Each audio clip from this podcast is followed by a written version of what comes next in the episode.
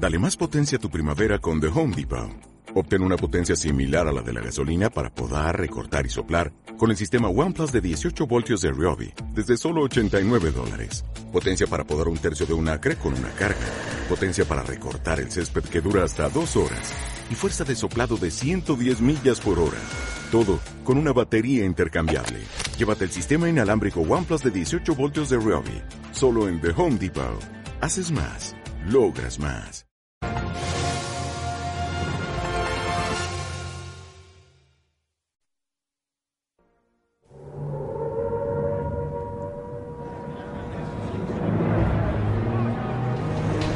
El 22 de junio de 1940, Gran Bretaña era el único país capaz de oponer resistencia a los nazis. Francia se había rendido y el nuevo primer ministro británico, Winston Churchill, solo podía expresar su desafío refunfuñando. Tenemos que luchar en las playas, tenemos que luchar en los campos de aterrizaje, en las colinas, en los campos y en las calles. No debemos rendirnos jamás. Gran Bretaña contaba todavía con los recursos de su gran imperio. Al mismo tiempo, Canadá, Australia, Nueva Zelanda, Sudáfrica, India y una multitud de otros territorios se habían apresurado en bloque a declararle la guerra a Alemania. Pero se hallaban a miles de kilómetros de distancia, más allá de los océanos, y su poder militar no podía ser operativo donde realmente hacía falta. La situación de Gran Bretaña parecía desesperada y Hitler no dudaba de que muy pronto Gran Bretaña intentaría negociar la paz. Sin embargo, Winston Churchill mostró rápidamente su férrea determinación para preparar la guerra y seguir la lucha contra los nazis.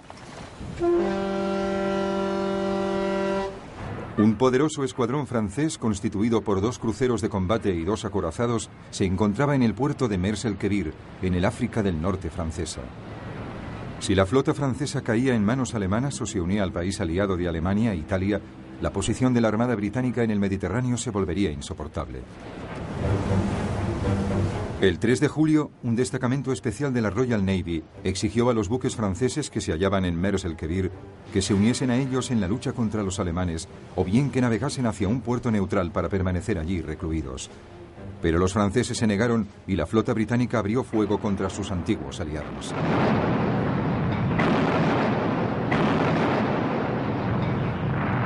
destruyendo un acorazado y dañando gravemente otros dos.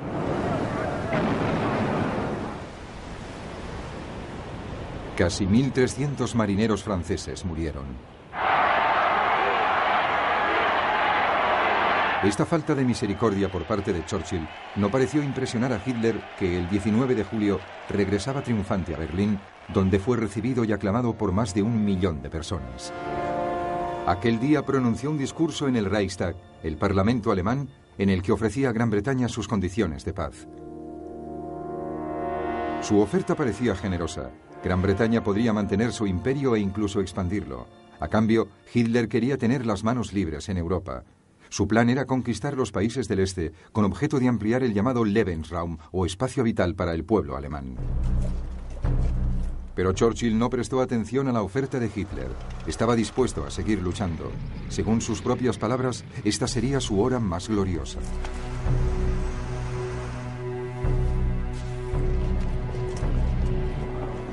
El desafío de Churchill obtuvo un enorme respaldo popular. El propio rey Jorge VI escribiría en su diario, Personalmente me siento más feliz ahora que no tenemos aliados con los cuales debamos ser educados y a los que tengamos que cuidar. Era difícil imaginar de qué forma Gran Bretaña podría invertir la situación y efectivamente ganar la guerra. El ejército británico había podido sobrevivir a Dunkerque, pero había perdido casi todos sus tanques, artillería y transporte durante la evacuación. Contaba solo con unas 25 divisiones, armadas principalmente con rifles, para resistir a las grandes columnas blindadas de la máquina de guerra más temible del mundo. Así pues, había poco que hacer, salvo cavar trincheras y esperar. Las defensas costeras estaban preparadas y se habían construido fuertes de hormigón en el sur de Inglaterra. Se quitaron las señalizaciones de las carreteras para que los posibles invasores tuviesen dificultades para orientarse. Se llenaron de obstáculos las grandes áreas descubiertas a fin de disuadir a las tropas aerotransportadas. Se reclutó una fuerza de voluntarios, la Home Guard, que estaba constituida por hombres que no eran aptos para combatir, a menudo debido a su avanzada edad.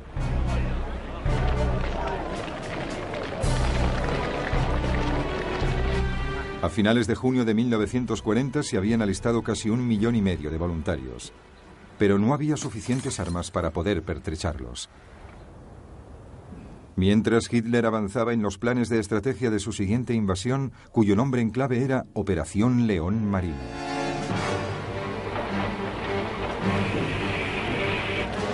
Unas 20 divisiones serían desembarcadas en un amplio frente que se extendería a lo largo de la costa sur de Inglaterra. Los alemanes reunieron barcazas provenientes de todo el noroeste de Europa, que rápidamente fueron convertidas en improvisadas lanchas de desembarco. Las tropas se entrenaron para poder desembarcar en las playas. En contraste con la excesiva confianza de Hitler, los que participaban en la Operación León Marino se mostraban inquietos.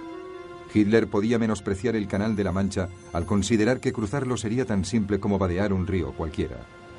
Sin embargo, la Armada de Gran Bretaña mantenía intacto su estatus de gran envergadura a nivel mundial. Y como sus compromisos eran numerosos en todo el mundo, la Home Fleet de la Royal Navy, la Armada Británica, superaba en número a la alemana.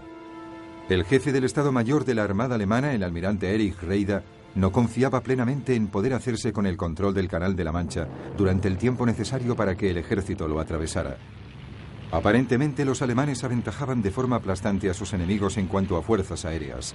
La Luftwaffe alemana superaba en número a la Royal Air Force británica, la RAF. El comandante en jefe de la Luftwaffe, Hermann Goering, no tenía muchas dudas respecto a su dominio del cielo sobre el canal durante el tiempo suficiente para que se pudiera llevarse a cabo la Operación León Marino. El 10 de julio de 1940, la Luftwaffe empezó a atacar a las fuerzas navales británicas que se hallaban en el canal.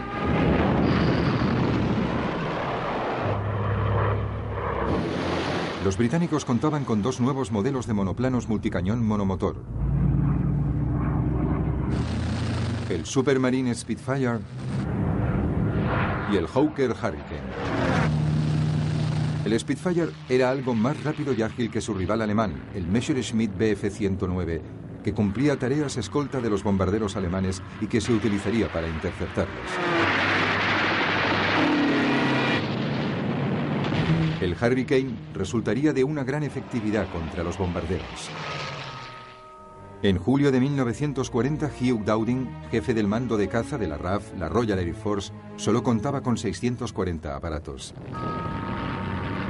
Alineados frente a ellos había un total de 2.600 cazas y bombarderos alemanes. Las probabilidades de que la RAF pudiese ganar eran desalentadoras. Dowding sabía que no podría salir y enfrentarse a la Luftwaffe cada vez que ésta sobrevolara el canal. En el que fue el primer ataque de los alemanes a la Armada Británica, la RAF no pudo hacer nada.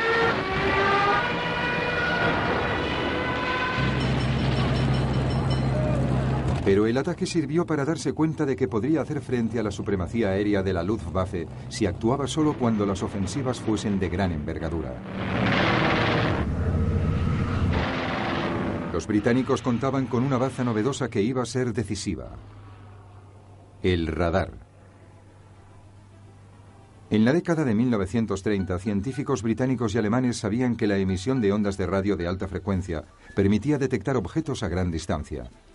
Esas emisiones al chocar contra un objeto rebotaban y permitían calcular su distancia midiendo el tiempo que tardaba en regresar la señal de radio.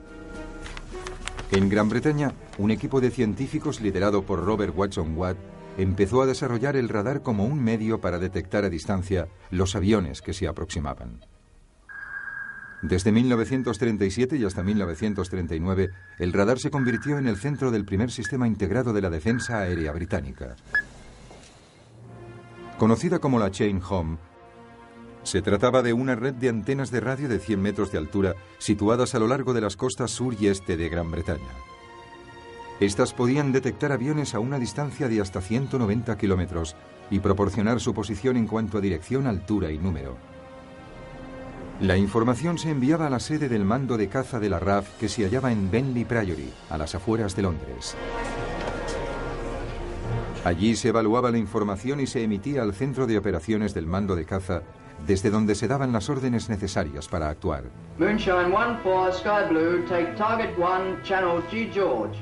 A continuación, los controladores alertaban a los campos de aviación de la RAF más cercanos para que un número preciso de cazas despegaran y cumplieran las órdenes.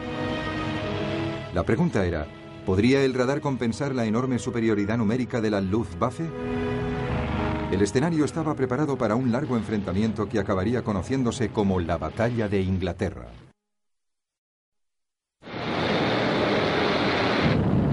Desde el 10 de junio de 1940, la Luftwaffe alemana había estado castigando a la Armada Británica en el Canal de la Mancha. El comandante en jefe de la Luftwaffe, el mariscal del Reich Hermann Göring, perseguía la provocación de la Fuerza Aérea Británica para que entrara en combate. Pero Hugh Dowding, mariscal del aire y jefe del mando de caza de la RAF, las fuerzas aéreas británicas, se resistía y utilizaba sus cazas con moderación, consciente de que la verdadera batalla aún estaba por llegar. Cuando empezó la primera fase de la batalla de Inglaterra, la Luftwaffe poseía una gran superioridad numérica. Contaba con 1.100 cazas monomotor frente a los 640 de la RAF. Casi todos los cazas alemanes eran excelentes Messerschmitt Bf-109E con una velocidad máxima de casi 560 km por hora. Las dos terceras partes de los cazas británicos eran Hawker Hurricane, un modelo algo más lento que los 109 alemanes, pero más ágiles. El resto eran Supermarine Spitfire, un modelo con una velocidad máxima similar a la de los 109. Para el ataque, los alemanes disponían de más de 1.300 bombarderos medianos, modelos Dornier Do-17, Heinkel HE-111 y Junkers JU-88. Cada uno de ellos era capaz de transportar unas dos toneladas de bombas. Goering escogió el 13 de agosto de 1940 para poner en marcha el llamado Adler Tag o Día del Águila, fecha en que daría comienzo el ataque y cuya finalidad era acabar con la RAF. Su objetivo era destruir los cazas de la RAF en pleno vuelo, así como sus campos de aviación y todas las fábricas de aviones británicas.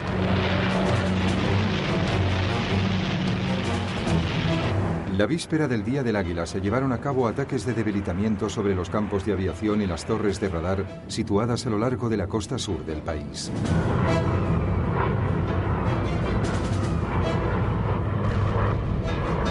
Una estación de radio de la isla de White quedó fuera de servicio y otras también fueron dañadas, pero volvieron a estar operativas en pocas horas.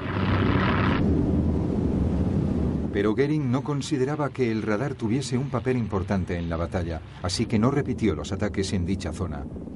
Y la decisión resultó ser un gran error. El día del águila amaneció nublado, así que el principal asalto se pospuso hasta la tarde. Cuando los aviones alemanes se aproximaron, el radar avisó con anticipación.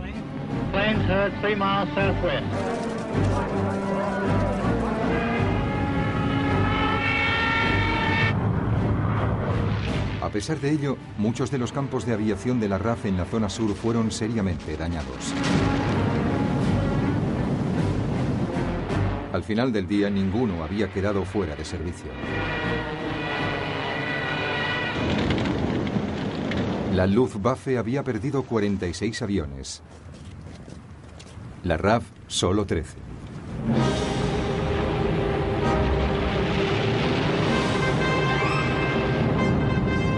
El siguiente ataque de la Luftwaffe, el más importante de toda la contienda, se llevó a cabo dos días más tarde, el 15 de agosto.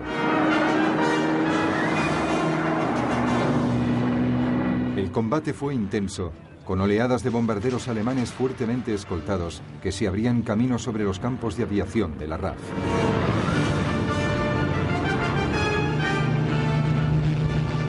El ritmo de los ataques alemanes fue tal que algunos de los pilotos de la RAF llegaron a realizar hasta siete misiones de combate sin descansar. Cuando cesaron los ataques de ese día, unos 90 aviones alemanes fueron derribados frente a 42 cazas británicos destruidos.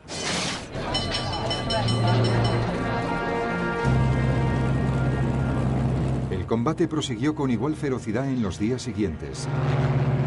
Ambos bandos estaban cada vez más agotados. Dowding necesitaba que sus pilotos descansaran entre una misión y otra, pero la realidad era que no contaba con un número suficiente de pilotos para ello. Muchos de ellos fueron enviados al combate con tan solo 10 horas de experiencia de vuelo. Mientras, al otro lado del canal, la Luftwaffe también sufría el desgaste. Sus reservas podían ser mayores que las de la RAF, pero sus pilotos estaban asustados y desmoralizados ante la resistencia que mostraban los británicos. Los cazas de la RAF siempre parecían estar esperándolos. Al cabo de 12 días de duro combate, el número de bajas de los pilotos británicos se fue aproximando al de los alemanes.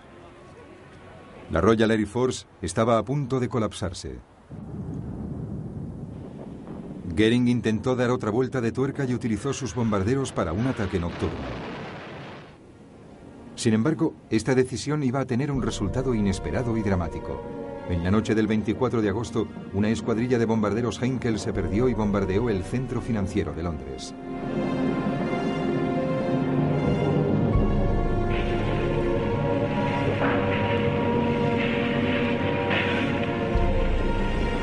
Se trataba del primer ataque alemán a un objetivo no militar. La noche siguiente, 81 bombarderos británicos respondieron con ataques aéreos sobre Berlín.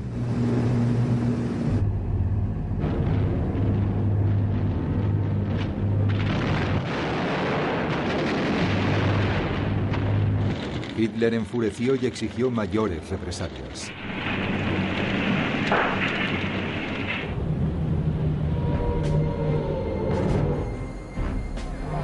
Estas tuvieron lugar en la noche del 7 de septiembre, cuando bombarderos alemanes atacaron el puerto de Londres y sus áreas colindantes.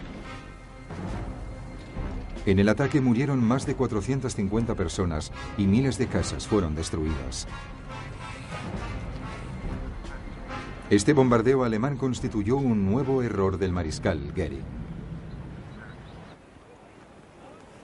Ya que al detener los ataques sobre los campos de aviación de la RAF, justo cuanto más debilitada estaba, le proporcionó a esta la tregua que estaba necesitando. Si Goering hubiese continuado con los ataques a los campos de aviación, la RAF no habría podido seguir defendiendo el cielo. El 15 de septiembre los radares británicos detectaron bombarderos alemanes aproximándose en formación. Eran las 10.50 de la mañana. La primera oleada, constituida por 100 bombarderos y 400 cazas, fue interceptada cuando se dirigía hacia Londres. El combate encarnizado tuvo lugar en la zona de la costa.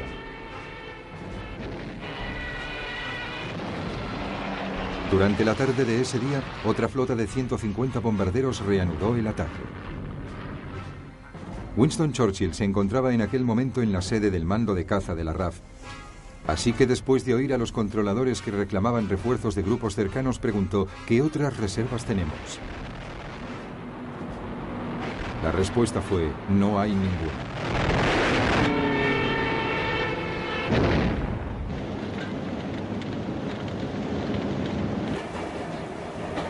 Sin embargo, la Luftwaffe no había conseguido su objetivo de dominar el cielo, Así que el 17 de septiembre Hitler propuso un nuevo plan, la Operación Silia. La batalla de Inglaterra no había finalizado, tal vez se había difuminado, así que Hitler quiso intentar una nueva táctica. El 5 de octubre los alemanes cesaron en sus ataques aéreos durante el día y se ocuparon de bombardear las ciudades británicas por la noche. En lo que se conocería como Blitz o relámpago. Desde ese día 5 de octubre y hasta el 12 de noviembre, Londres fue atacada todas las noches, menos una. El 10 de noviembre, el centro de la ciudad de Coventry fue totalmente destruido.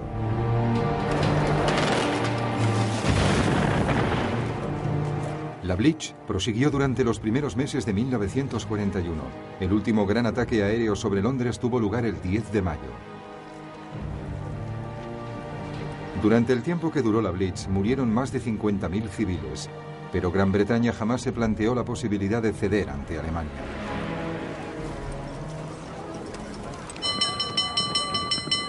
La batalla de Inglaterra constituyó un buen ejemplo de la enorme solidaridad nacional. Pilotos de todo el imperio acudieron para unirse a la RAF. Muchos procedían de países ocupados por los nazis como Polonia y Checoslovaquia. Churchill resumió la gratitud de toda la nación. Nunca en la historia de los conflictos humanos tantos debieron tanto a tan pocos.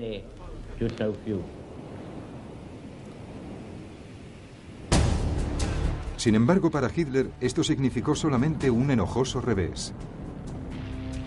Estaba convencido de que Gran Bretaña nunca representaría una seria amenaza y decidió mirar hacia la Europa del Este. Sin embargo, Gran Bretaña tenía ahora la posibilidad de recuperarse pensando en que algún día reemprendería la lucha contra su enemigo, pero para ello Churchill necesitaría ayuda.